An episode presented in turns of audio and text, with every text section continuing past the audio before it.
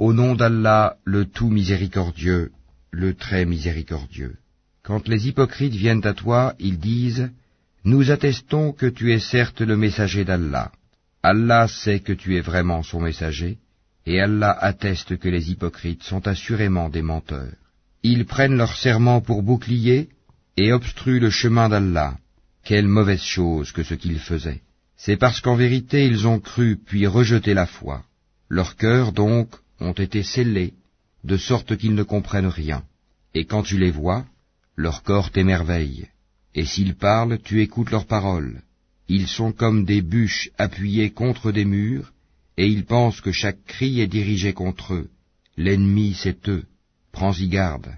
Qu'Allah les extermine, comme les voilà détournés du droit chemin. Et quand on leur dit, Venez que le messager d'Allah implore le pardon pour vous, ils détournent leur tête, et tu les vois se détourner tandis qu'ils s'enflent d'orgueil.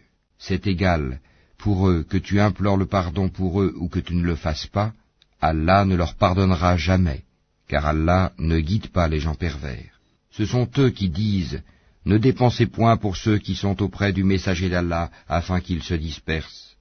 Et c'est à Allah qu'appartiennent les trésors des cieux et de la terre, mais les hypocrites ne comprennent pas. Ils disent, si nous retournons à Médine, le plus puissant en fera assurément sortir le plus humble. Or c'est à Allah qu'est la puissance, ainsi qu'à son messager et aux croyants, mais les hypocrites ne le savent pas. Ô vous qui avez cru, que ni vos bienfaits ni vos enfants ne vous distraient du rappel d'Allah. Et quiconque fait cela, alors ceux-là seront les perdants. Et dépensez de ce que nous vous avons octroyé, avant que la mort ne vienne à l'un de vous, et qu'il dise alors, Seigneur, si seulement tu m'accordais un court délai, je ferais l'aumône, et serais parmi les gens de bien. Allah cependant n'accorde jamais de délai à une âme dont le terme est arrivé. Et Allah est parfaitement connaisseur de ce que vous faites.